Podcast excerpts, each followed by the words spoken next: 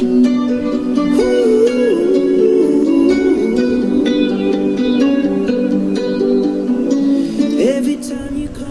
Muy buenos días, muy buenas tardes, muy buenas noches. Bienvenidos a esta edición de viernes de Bitácora Deportiva. Nos estamos preparando para lo que será un fin de semana explosivo en el mundo deportivo. Hay muchas expectativas y la atención fijada en lo que va a suceder el domingo con el Super Bowl, pero también la atención está puesta sobre lo que ocurrirá en nuestro patio, en territorio panameño, con la jornada 2 de la LPF y así también lo que vaya a suceder con el béisbol juvenil.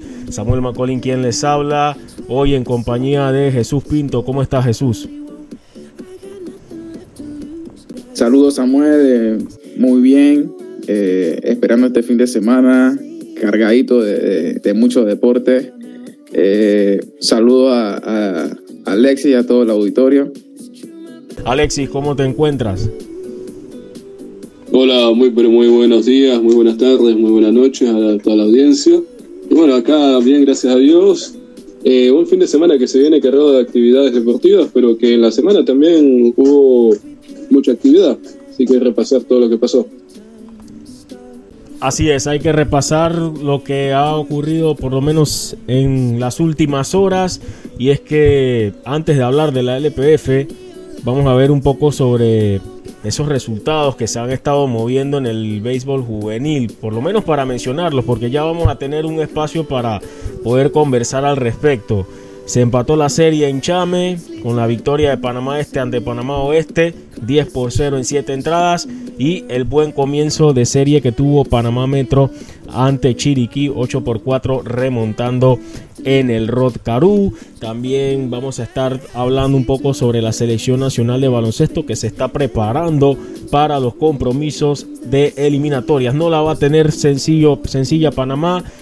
el panorama no pinta muy bueno, sobre todo por las ausencias que nuevamente va a tener. Sin embargo, ya más adelante vamos a tener esa oportunidad de conversar con relación a este esta disciplina, este torneo, este evento clasificatorio al Mundial de FIBA 2023. Vamos a empezar con la jornada 2 de la LPF, muchachos, porque este viernes arranca con el derby del oeste, el derby chorrerano, donde el San Francisco Fútbol Club va a enfrentarse al que se ha convertido, digamos, en su pesadilla en los últimos años y es el Club Atlético Independiente, el CAI.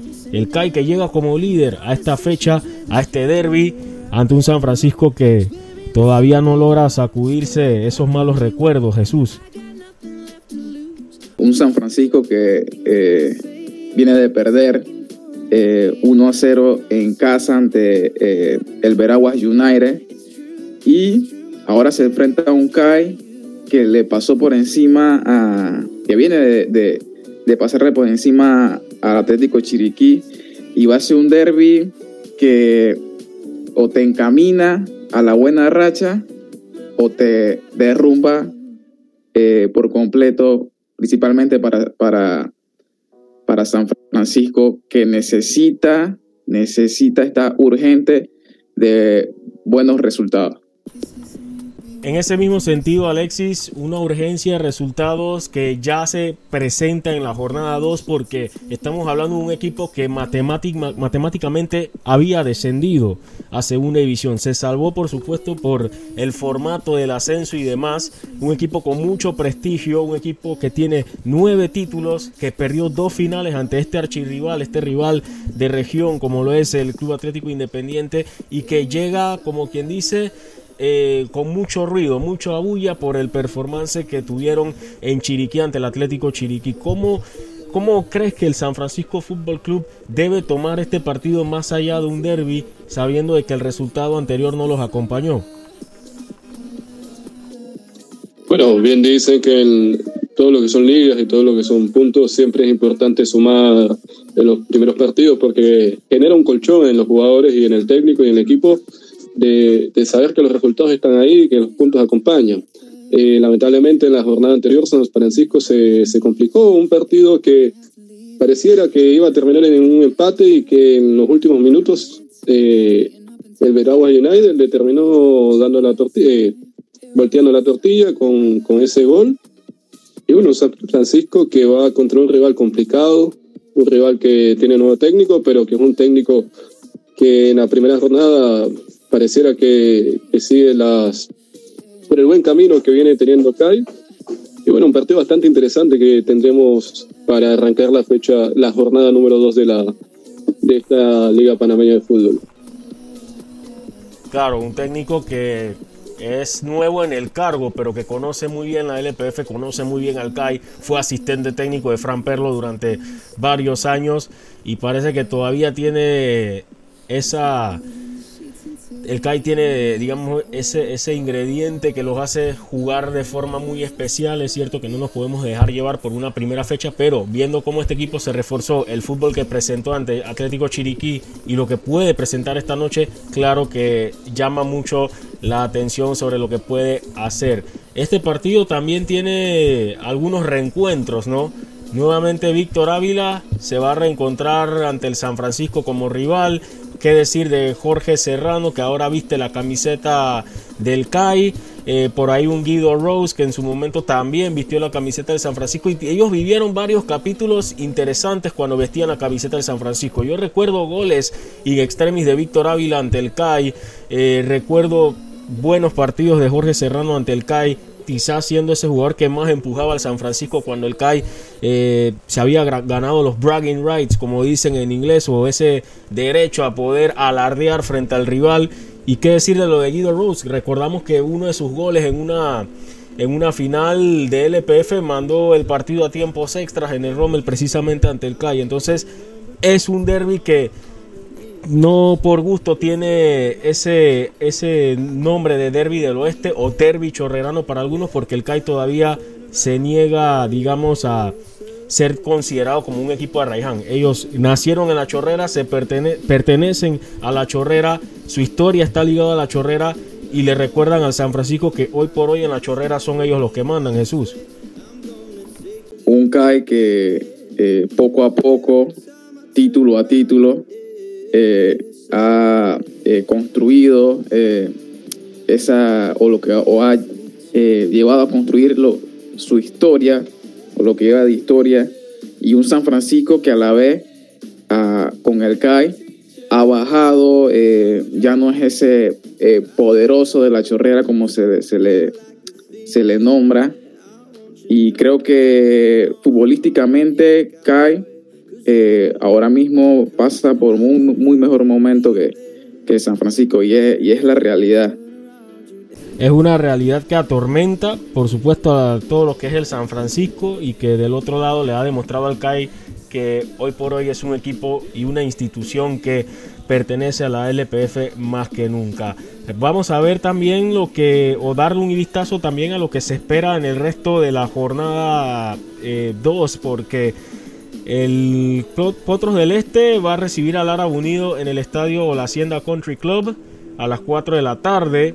En este escenario que está ubicado en la entrada de Cerro Azul, grama sintética, todavía no se sabe si van a permitir el ingreso de público o no, porque obviamente las adecuaciones para este escenario Mm, digamos que el tiempo no alcanza para ciertas adecuaciones y así poder contar con público, aparte que el acceso a, este, a esta localidad no es tan sencillo por lo que ya habíamos explicado en programas anteriores. También se estará enfrentando el Sporting San Miguelito ante el Plaza Amador, haciendo el estreno en partido oficial del Complejo Deportivo de los Andes va a hacer su estreno este escenario donde el Sporting San Miguelito que viene de dar un partidazo ante el Tauro recibe un Plaza Amador que también ofreció espectáculo en el Rommel Fernández Sporting San Miguelito que está listo para presentar sus cartas nuevas Jesús, Adolfo Machado, Richard Peralta y por ahí la posibilidad de que juegue Edson Sams Sí, un San Francisco, eh, perdón, un Sporting que eh, viene, va a estrenar eh, fichajes, además de que también estrenará Casa Nueva en el estadio de, los Andes. Y sí, vamos a ver cómo vienen estos, estos fichajes. Muy interesante la incorporación de Exxon Sanz. Creo que le va a dar ese, ese desequilibrio en la ofensiva del Sporting y un Adolfo Machado que también en la parte defensiva te va a dar esa, esa experiencia, esa garra, además de ese saque de banda largo que, que hace.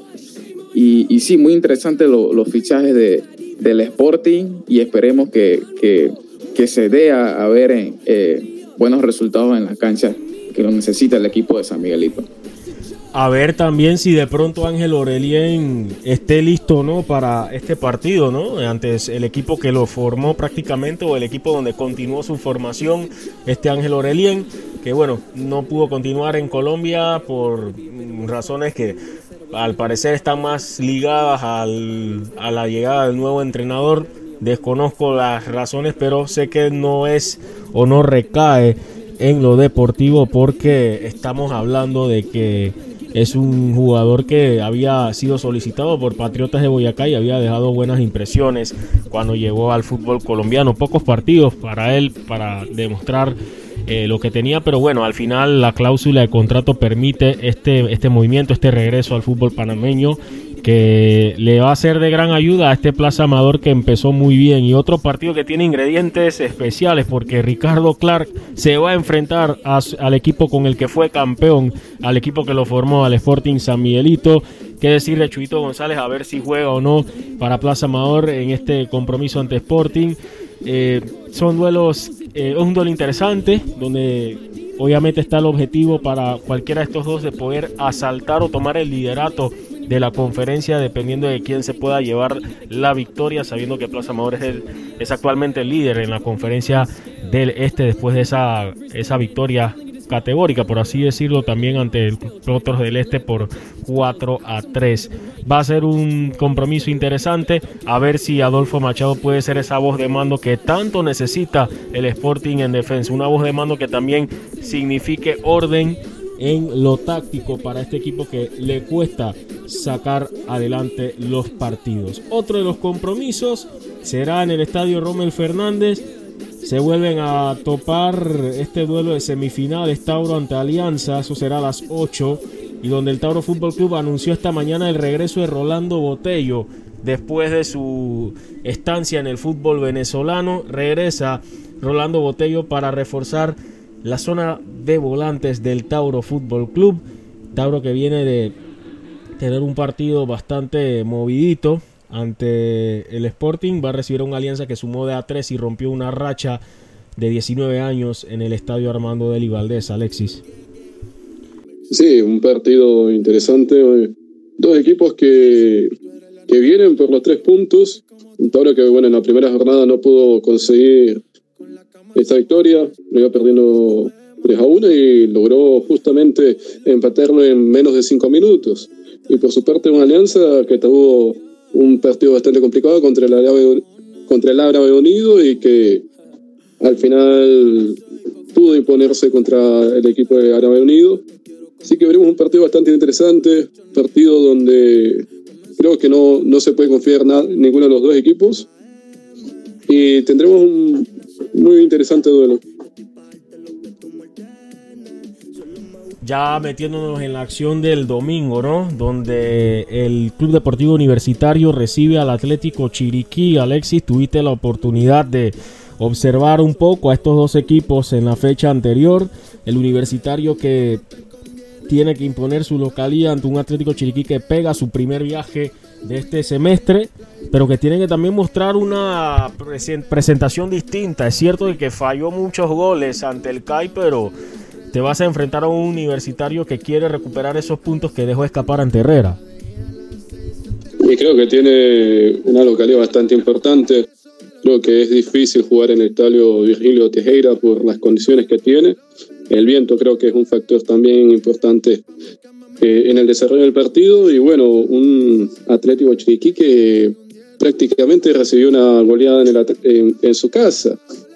Eh, Universitario que buscará, como bien dice, sumar de tres. Creo que el jugador local creo que puede ser un factor importante. Y bueno, esperemos que, que este día el, portero de Universitarios no, no, tenga ese error como lo tuve contra el Herrera, que le costó dos puntos.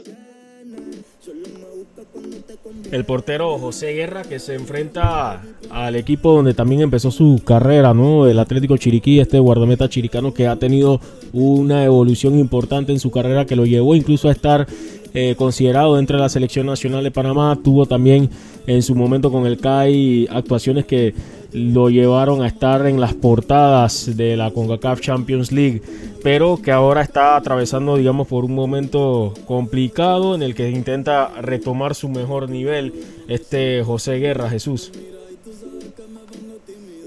Un José Guerra que eh, nos tenía o nos tiene acostumbrado a, a, buenas actuaciones, a muy buenas atajadas, que a la postre, como tú mencionas, eh, lo llevaron a, la selección y esperemos que, que, retome ese nivel eh, que, tenía hace unos, hace unos años, porque me parece que es muy buen arquero y, creo que tiene eh, cualidades y calidad para competir eh, nuevamente por un puesto en la selección.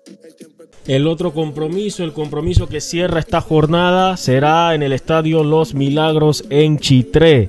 El Herrera FC recibe al Veraguas United Alexis.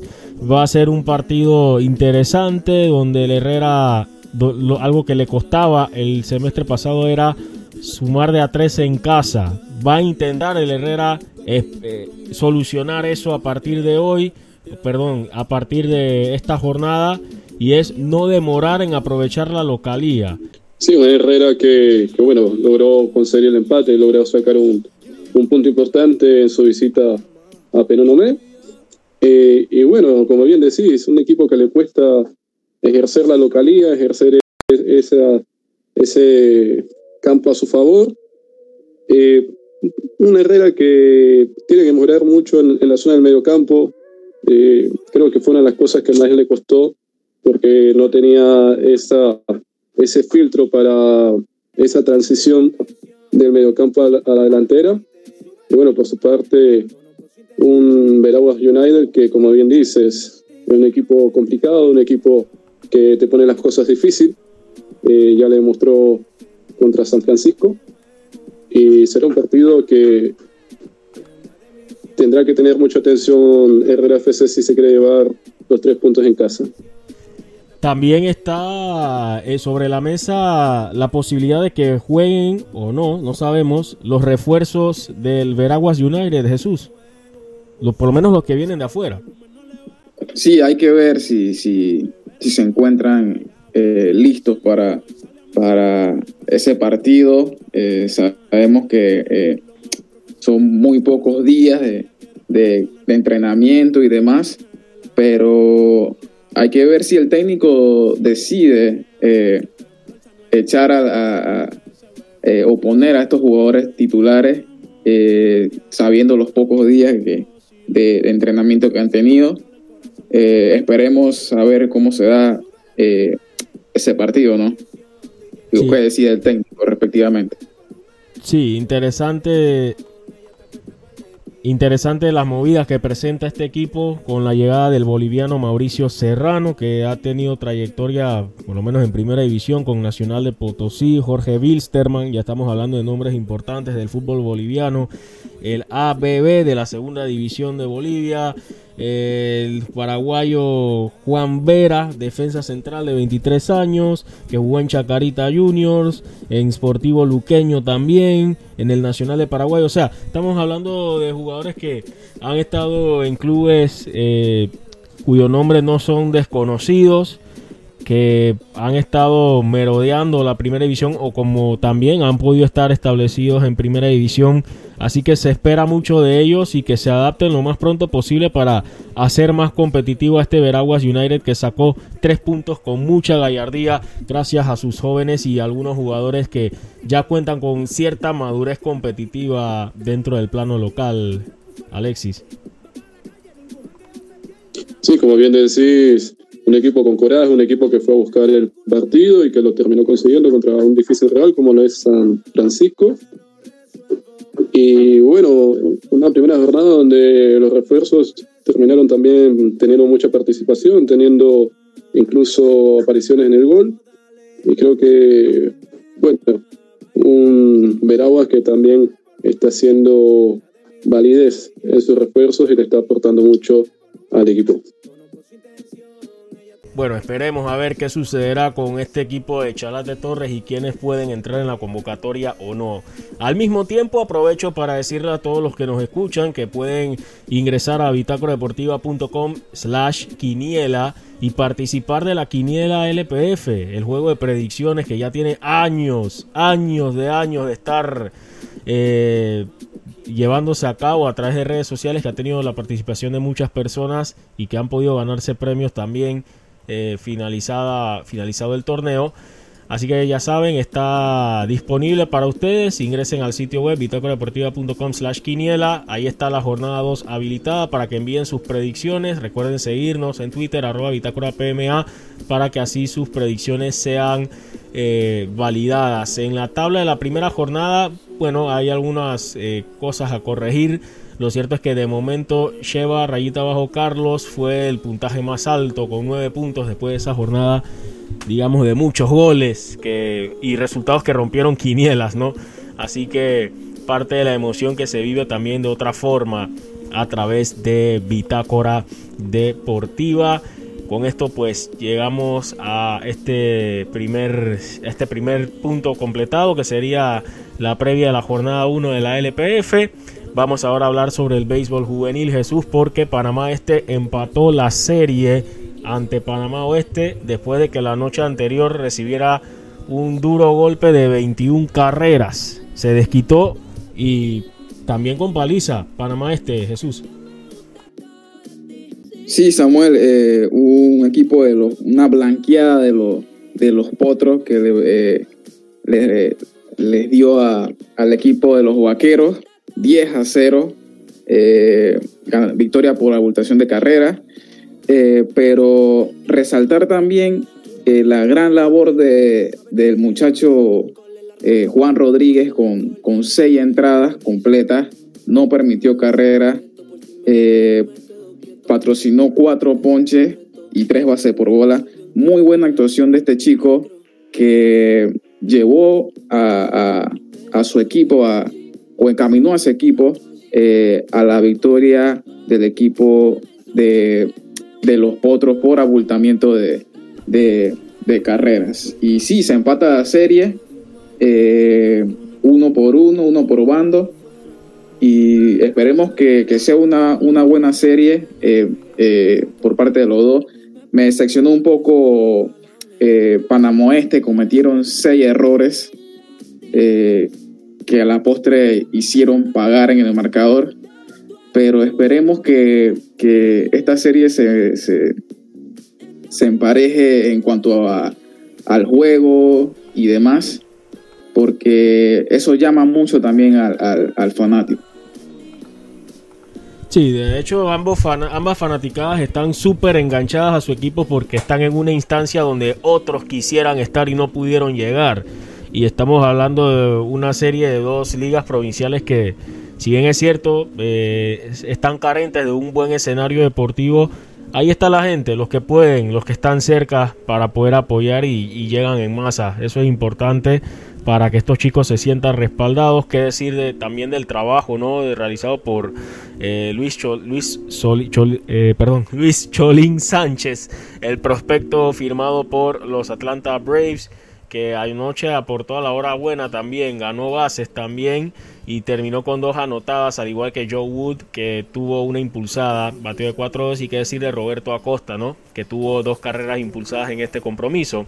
La derrota fue para Oliver González, se fue la luz y todo en chame, pero eso no cambió el rumbo de este encuentro que estaba llamado para Panamá Este. Y pasamos a lo acontecido en el Rod porque Chiriquí batalló, dio, dio, le, le hizo pasar a Panamá Metro una noche un tanto preocupante, pero todo se echó a perder en la séptima entrada. Falló el bullpen, no pudieron y Panamá Metro sacó el partido ocho carreras a cuatro, Alexis. Un partido que, bueno, comenzó Metro en la primera entrada pegando tres carreras. Y bueno, se le había complicado en, la en el sexto episodio, que Chiriquí lo había remontado, y bueno, qué decir en ese séptimo episodio donde se permitieron cinco carreras que al final terminaron dando el resultado final del encuentro, que fue el 4 a 8 final. Un equipo de Chiriquí que pasó por apuros, ¿no? Pasó por serios apuros para tratar de sacar adelante el partido, sobre todo en esa entrada donde su lanzador estelar, estelar Luis Aguilar se fue metiendo en problemas. A lo largo de la noche tuvo situaciones complicadas Luis Aguilar, pero demostró categoría para poder sacar esas entradas Luis Aguilar. El detalle fue que en esa entrada, pues con cero outs, bases llenas, era una situación de muchísima presión para, para sus compañeros relevistas. Ni siquiera Carlos Atencio, tampoco Anthony Ortega ni Eric Miranda pudieron evitar lo que era que Panamá Metro eh, sacara ventaja, o por lo menos se acercara y sacara ventaja en aquella entrada. Cuatro de las cinco carreras anotadas por Panamá Metro fueron a través de carreras de, caballito. Y eso te dice mucho de cuán divorciados estaban estos jugadores o este cuerpo de lanzadores de lo que era la zona de strike, ¿no? Em, al final, pues, este equipo de Panamá Metro demostró la paciencia que los ayudó a salir a flote en este compromiso. Sin embargo, esta es una serie que todavía promete muchísimo. Ojo a la situación de Johan Downer, el receptor de Chiriquí que salió lesionado. Esto puede ser algo preocupante para la novena Chiriquí que esta noche buscará empatar la serie ante Panamá en el Rod Caru desde las 7 y eso es algo que también hay que tomar muy en cuenta lo de la lesión de Johan Downer, Downer qué tanto puede influir esto y lo de Metro que después de tener un par de noches donde la defensa había hecho un trabajo interesante pues fue víctima de cuatro errores que pusieron a Chiriquí eh, a pie de cañón del triunfo pero como ustedes saben, estos son nueve entradas y esto no se acaba hasta el out 27 y lo demostró Panamá Metro con aquella remontada donde terminó ganando Jafet Ríos eh, este partido y Luis Aguilar contrajo la derrota. Vamos a escuchar algunas palabras que diera el director técnico, asistente técnico, en este caso Enrique Serracín de Panamá Metro y también las palabras, las palabras de Emanuel Ford, quien fue el líder ofensivo de Panamá Metro de 4-2 con tres carreras impulsadas. Estas declaraciones pues gracias a los amigos de Fede Base. Escuchemos. Bueno, primero que todo le doy gracias a Dios y gracias por la oportunidad que me está dando. Sí, eh, la verdad me enfoqué en lo mío y nada, voy a seguir dando lo mejor con mi equipo. Sí, la verdad me he concentrado mucho en mis turnos y bueno, con la ayuda del profesor he podido salir adelante. Es que la verdad vengo entrenando con el profe Orozco hace rato y él sabe bastante y me ha ayudado mucho. Siempre es importante comenzar ganando en casa y, de esta manera, un juego difícil contra un gran equipo y conseguimos la victoria, que es lo más importante, y comenzar liderando la serie. Eh, estamos esperando un par de episodios más de Ardines, pero eh, nos caminó hasta el quinto. Es, algo bueno y, de ahí el bullpen ha estado formidable. Nos mantuvieron en juego y Anthony una vez más estuvo ahí para, terminar el último episodio. Si ves los partidos anteriores habíamos jugado una gran defensa, nos, nos mantenían los partidos pegados y hoy no jugamos la mejor defensa, pero Fuimos pacientes en el plato y tuvimos las oportunidades y las pudimos aprovechar al final. De local tú siempre tienes que buscar la manera de ganar y, de visitante ver cómo sacas un partido. Esta serie es bien pareja y estamos buscando mañana salir de nuevo con una victoria e ir a Chiriquí a, buscar terminar la serie de primero. Bien, esas fueron las palabras eh, del cuerpo técnico de Panamá Metro y también en este caso Emanuel Ford. Agradecemos a la Fede Base por este contenido de audio, sabiendo que, bueno, eh, por medidas de bioseguridad todavía los medios presentes en las coberturas no pueden hacer entrevistas, así que vamos a ver tan pronto si cuándo se estaría eh, ajustando esto o por lo menos con conferencias de prensa virtuales, ¿no? Ya con todo esto de restricciones, limitaciones que se están poniendo de moda, pero bueno, ya eso será tema de otra de otra edición de pronto para el Clubhouse, pero seguimos con más información de lo que nos confiere con el béisbol juvenil porque esta noche, como ya lo habíamos dicho, hay juego 2 de la serie entre Chiriquí y Panamá Metro y ya mañana pues vuelve nuevamente la serie entre Panamá Oeste y Panamá Este, solo que en esta ocasión se traslada a Chepo, al José de la Luz Thompson, donde va a echar candela ese partido. Y bien, con la información del béisbol juvenil cerramos este primer bloque. Nos preparamos para el segundo, no sin antes dejarles estos importantes mensajes de nuestros amigos del Metro de Panamá. Recuerda, si en el metro vas a viajar, mascarilla y pantalla facial siempre debes usar. Cuidándote, nos cuidamos todos. Bien, ya estamos en el tercer bloque o el segundo bloque de nuestro viernes de Bitácora Deportiva hay que hablar un poco sobre lo que se ha movido en el fútbol internacional en las últimas horas, Alexis. Por ahí el PSG presentó camiseta nueva. ¿Qué decir de lo de la English Premier League? Donde un par de equipos se pusieron al día, entre ellos el Liverpool. Em, también lo que se espera para este fin de semana, preparándonos para la final del Mundial de Clubes, donde a ver si el Palmeiras logra la hazaña que había hecho el Corinthians en el 2012, Alexis.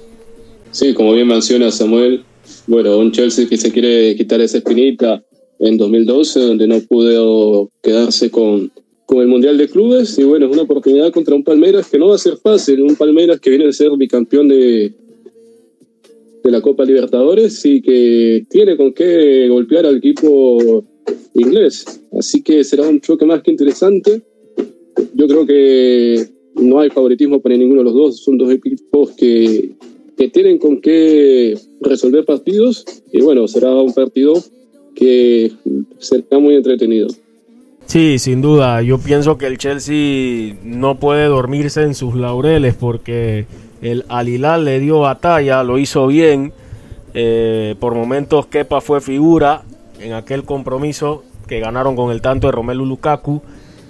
Eh, yo siento que el Palmeiras está ante una grandiosa oportunidad histórica para borrar lo que fue una participación decepcionante en la edición anterior del Mundial de Clubes. Jesús, creo que en esta ocasión eh, este Verdao viene distinto para afrontar y plantarle cara a este eh, plantarle cara, perdón, a este Chelsea.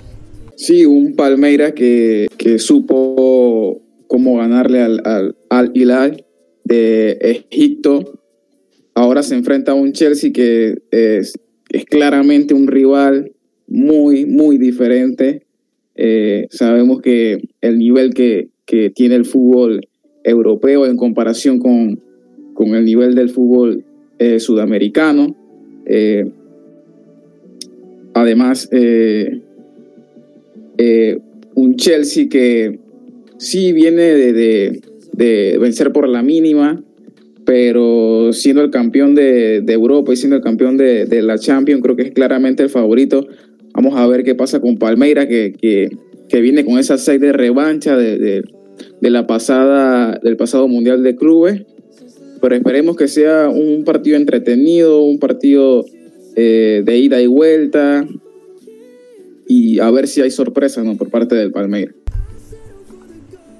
Vamos a ver, vamos a ver qué sucede. Lo cierto es que también en, la semana hubo debut de panameños en, Copa Libertadores. Yamal Rodríguez que ingresó en la segunda parte en la derrota del Deportivo Lara por 3 a 2 en casa ante el Bolívar de Bolivia.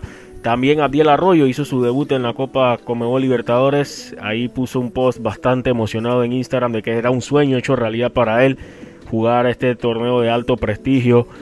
Eh, donde Abdiel Arroyo pues fue de lo más interesante que tuvo el César Vallejo de Perú cayendo ante el Olimpia de Paraguay 1 por 0 en la ida. No son buenas noticias para los panameños en esta fase preliminar porque cayeron en casa y les toca revertir el resultado en escenarios que se le pueden poner muy complicados a ambos. Pero lo importante es que están teniendo acción, minutos y esto, esto es muy valioso para el nivel de ellos, también la experiencia, porque son jugadores que cuentan con mucho potencial todavía por ofrecer en el fútbol panameño. Y hablando un poquito de la English Premier League, em, el Liverpool nuevamente con Diego Jota que ha sabido tomar la responsabilidad ante la ausencia de Mohamed Salah y Sadio Mané para encargarse de mantener a este Liverpool todavía en una pequeña posibilidad de seguir peleando o aspirando por el título. El jueves vencieron 2 por 0 al Leicester City con el doblete de Diogo Jota para esta victoria en Anfield. El Arsenal también aprovechó por ahí el desliz que tuvo el equipo del Tottenham Hotspur y ganó con el tanto de Gabriel Magaláes. Sin embargo, el otro Gabriel Martinelli no tiene nada que ver con eh, el personaje muy cuestionado acá en la política panameña. Fue expulsado al minuto 69. Amarilla y roja en la misma jugada. Algo que dio muchísimo de qué hablar esta expulsión de Gabriel Martinelli, Jesús. Sí, fue eh, una jugada muy eh, curiosa, por decirlo así, pero un Arsenal también que, está intentando eh, retomar eso, eso, esos aires de gloria que tuvo en décadas pasadas. sigue peleando por puestos, por puestos importantes, está de quinto en la tabla, eh, a un solo punto de, del West Ham por ese, ese cuarto puesto que te da esa plaza a la Champions. Pero sí, eh, un Arsenal que sigue ahí sacando buenos resultados a pesar de, la, de las críticas a, a, a Mikel Arteta, ¿no? Otro que se destacó fue el Aston Villa aunque el resultado pues eh, por ahí de pronto no, no causa mucha gracia, Alexis. Sí, como bien mencionas, un partidazo de un Coutinho que parece que está encontrando de nuevo su nivel. Ya lleva dos partidos continuos marcando. Este partido fue fundamental con gol y dos asistencias. Así que un Coutinho que le está dando a Aston Villa de la mano de su director técnico Steven Gerrard que parece que, que Coutinho encuentra un hombre diferente, un hombre que le, que le da impulso para, para crecer y que le aporta mucho a, a este equipo. Habría que ver también qué tan capaz puede ser Filipe Coutinho de alcanzar esa consistencia y ese liderazgo que necesitará en un momento dado el equipo de los Villains que luego de este empate pues están en la undécima posición, todavía tienen partidos pendientes. Em, en el caso del Arsenal, pues está a un punto del West Ham United y con partidos pendientes. O sea que la posibilidad del Arsenal para meterse en puestos de Champions o en UEFA Champions League son bastante reales. Pero todos sabemos que el Arsenal es una montaña rusa en cuanto a su curva de rendimiento. Es un equipo muy difícil de, de predecir en ese sentido. Y en el caso de Leeds United, que fue el que rescató el empate ante el Aston, ah, perdón, ante el Aston Villa, así es, el Leeds United de Marcelo Bielsa está en peligro de descender, pero está todavía con una diferencia de 6 puntos y con dos partidos pendientes. Así que eso puede ser, digamos, la parte positiva para este Leeds United de Marcelo Bielsa, donde cada vez más se hacen cercanos las posibilidades, los rumores de que este equipo vaya a pensar en cambios de director técnico. Los que sí, vamos a, sí van a cambiar somos nosotros porque hay que hablar de la Copa Italia, Jesús. Sí, una jornada de, Copa Italia que se definió ayer con los dos eh, últimos semifinalistas eh, de este torneo. Eh, el Atalanta Fiorentina, que nos dejó un gran partido con la clasificación del equipo Viola, con un gol de Nicola Milenkovic al último minuto. Un Atalanta que que parecía tenía, eh, que tenía el, partido controlado. Eh, sin embargo, le llegó ese empate de, de Christos Piontek eh, y luego una doble amarilla sobre Lucas Martínez Cuarta. Y aquí pensamos, bueno, el Atalanta va a ir más hacia adelante a buscar el partido, a buscar la victoria. Sin embargo, una jugada de Nikola Milenkovic, defensa central de la Fiorentina, en el último minuto da un disparo al arco y, le da la victoria al equipo de la Fiorentina en la clasificación a, semifinales. En la otra llave era Juventus versus Sassuolo, eh, una Juventus que era claramente la favorita para, para clasificar a, semifinales, sin embargo un Sassuolo que siempre es un, un, hueso duro, siempre es, un equipo eh, complicado que te, que te juega al tú por tú. Eh, una Juventus que empezó ganando 1 a 0 con, con un gol de muy temprano en el partido de Paulo Dybala. pero luego el Sassuolo lo empató con Hamek Traoré al, al minuto 24 y de ahí el partido fue ida y vuelta, muy parejo. Eh, por momentos lo merecía el Sassuolo y por momentos lo merecía la Juventus. Sin embargo, también en los últimos minutos, una jugada individual de Dusan Blajovic que eh, desafortunadamente uno de, los defensas del Sassuolo la debía y termina en autogol. Eh, destacar también la actuación del arquero del Sassuolo que paró casi todo pero sin embargo la Juve se lleva la victoria y, la clasificación eh, a semifinales de Copa Italia. regresamos contigo, Samuel. Bueno, por lo menos la Juve eh, mostrándose, mostrando una mejoría con la llegada de Dusan Vlahovic. Creo que esto le está cambiando un poquito la, el, el, rumbo que estaba llevando este equipo en esta temporada. Por lo menos se ve que hay una esperanza de que la Juve pueda terminar por lo menos en una mejor posición en la temporada, figurando en puestos de UEFA Champions League, que es donde busca esta Juventus o donde apunta en esta temporada, ¿no? Encontrar esa estabilidad para hacer ese equipo con esa notoriedad en la élite del fútbol europeo. Hay ajustes que tienen que hacer, por supuesto, a nivel de plantilla, ya son decisiones más de gerencia deportiva, corregir esos errores que con los fichajes que no le han resultado, pero eh, lo importante para la Juve es que está ahí, está ahí todavía en la alta posibilidad de permanecer dentro del radar de la élite europea y más aún sabiendo que el Atalanta pues ha seguido puntos y qué mejor forma para la Juve que está ahí en otro torneo como lo es la Copa Italia. Vamos a ver qué sucede próximamente con respecto al desenlace de este torneo copero en Italia. Bien, eh, momento de hablar también un poco sobre la Copa del Rey, porque hubo resultados. El Real Betis venció al Rayo Vallecano en el partido de ida de las semifinales, con tantos de Borja Iglesias y William Carvalho. Qué golazo de William Carvalho para la remontada al gol de Álvaro García que fue al minuto 5 adelantando al Rayo Vallecano. Y qué decir de un partido que echó bastante chispa, sobre todo por las declaraciones que se dieron al final entre el Athletic Bilbao y el Valencia. Tanto Pepe Bordalás como el propio eh, Marcelino García Toral que había dado declaraciones ¿no? en este compromiso que terminó uno por uno entre el Athletic Bilbao y el Valencia. Raúl García adelantó al equipo vasco y Hugo Duro había empatado por el equipo valenciano. Bien, eso fue en cuanto al fútbol internacional con digamos lo más destacado de esta semana. Hay que dar hacer una mención honorífica también a nivel de panameños y es que debo destacar, debemos destacar, resaltar lo hecho por la delegación de karate, nuestras selecciones nacionales de karate, quienes compiten en el campeonato centroamericano, tanto de juvenil, cadetes, junior y mayores, que se desarrolla en El Salvador.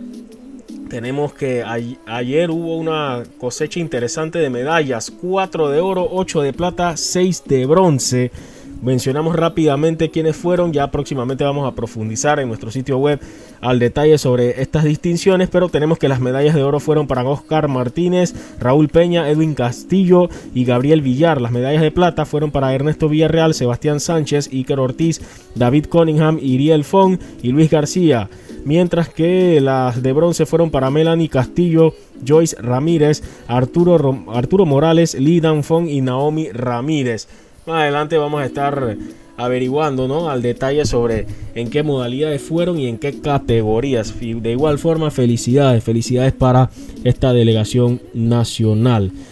Y hablando un poquito sobre el baloncesto, antes de meternos en la NBA, la selección panameña se sigue preparando con miras a los compromisos internacionales de FIBA Américas porque Panamá tiene que enfrentarse a Paraguay el 25 de febrero y el 26 de febrero se enfrentará ante Argentina, ambos encuentros en Buenos Aires. No es un panorama sencillo para Panamá porque de nuevo no va a contar con Javier Carter, ni con Tony Bishop, ni con Akil Mitchell, el último por lesión y los dos primeros porque tendrán que cumplir una cuarentena obligatoria tan pronto regresen a sus equipos en, el continente asiático. No es un panorama sencillo para Panamá.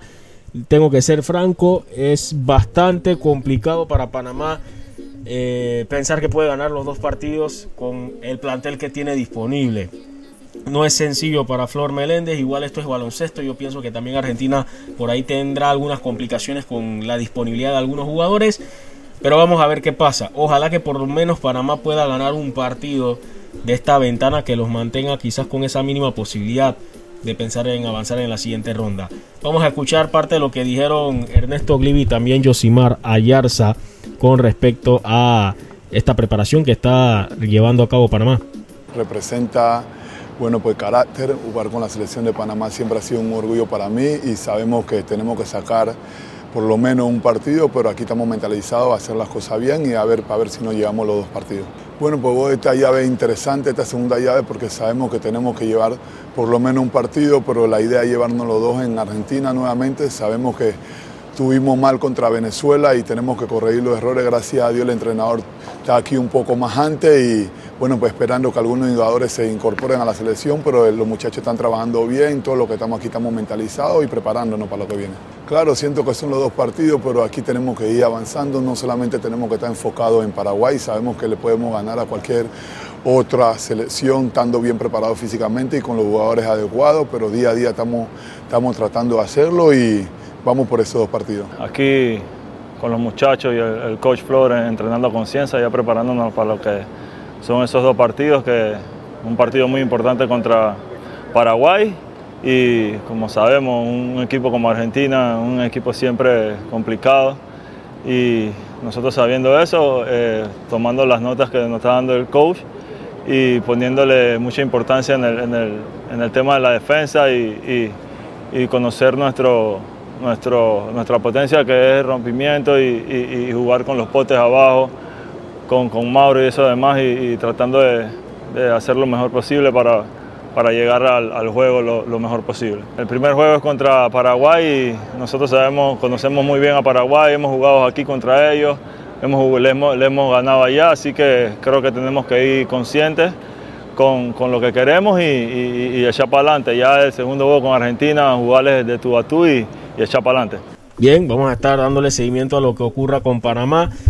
Bueno, es momento de hablar sobre lo que viene en los próximos días, porque ya estamos en...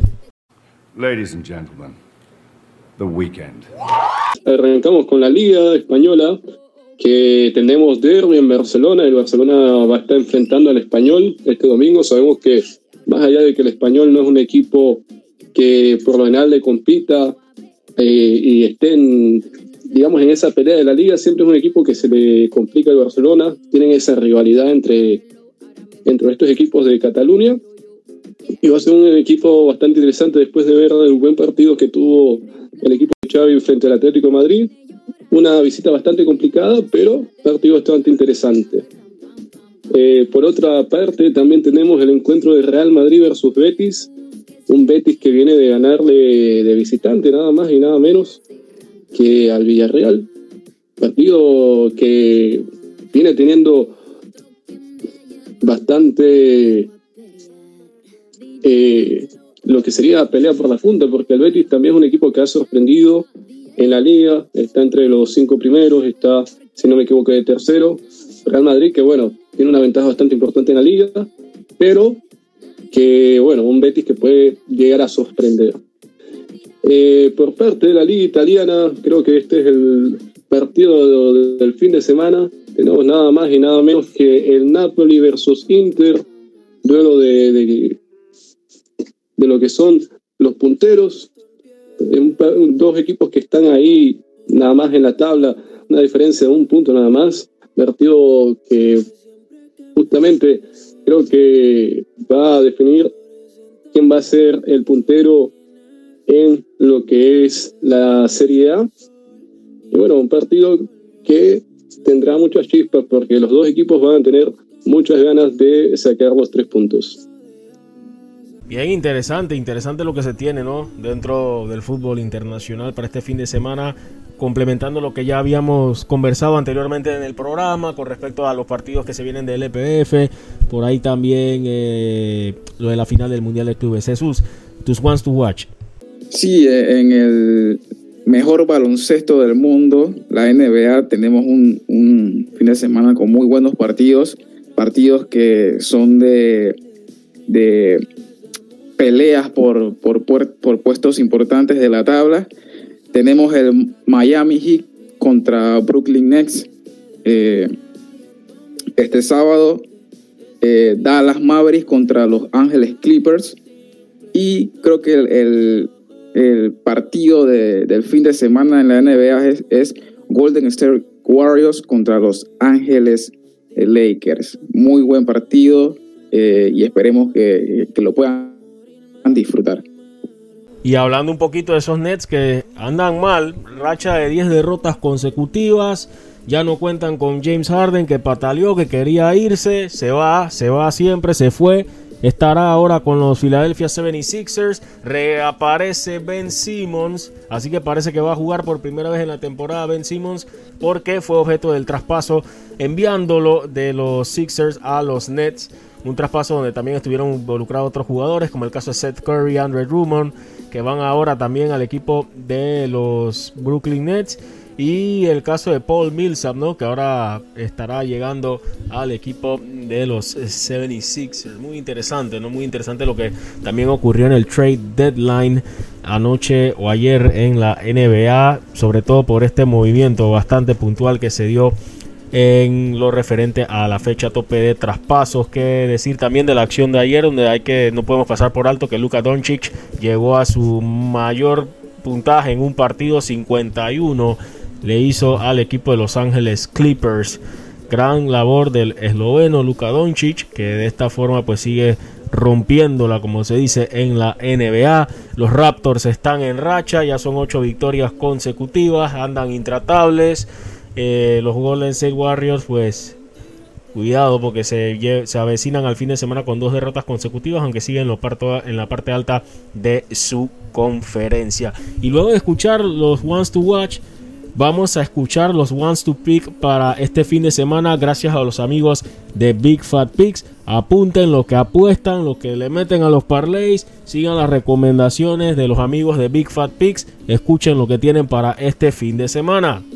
Un cordial saludo a todos los amigos que escuchan Bitácora Deportiva. Estos son los ones to pick de Big Fat Pick para este fin de semana. Comenzamos con cuatro picks en el fútbol europeo. En la Serie A italiana tenemos a Juventus doble oportunidad, Barcelona Moneyline en la Liga Española. En la Premier League tenemos al Tottenham Moneyline y en la Liga Francesa al Olympique Marseille Moneyline. Para terminar, el pick para este domingo de Super Bowl será Los Ángeles Rams Moneyline.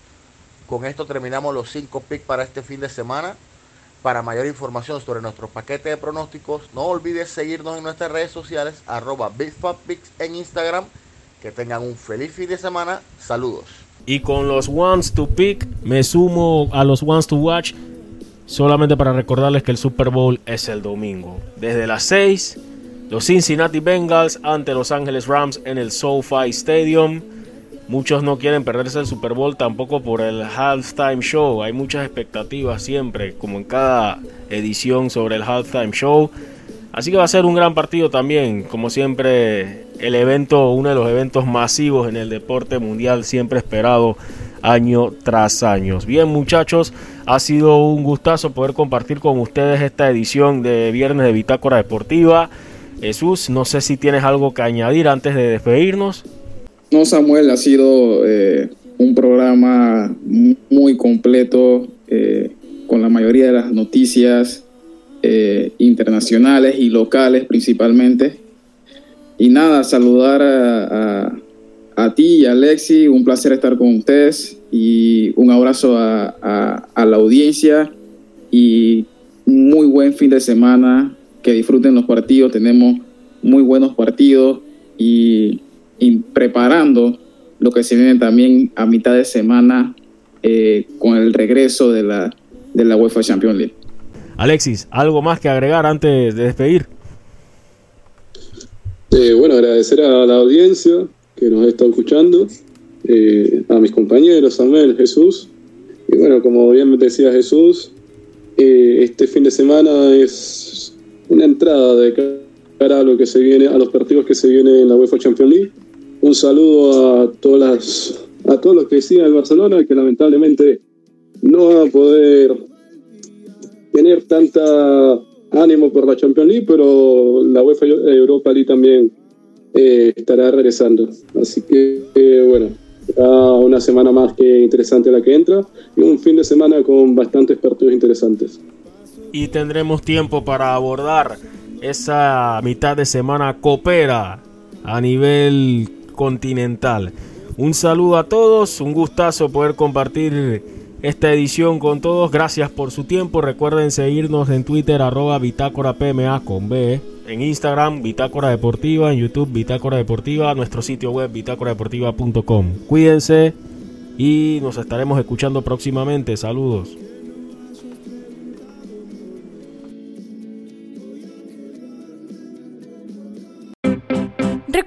Si en el metro vas a viajar, mascarilla y pantalla facial siempre debes usar. Cuidándote, nos cuidamos todos.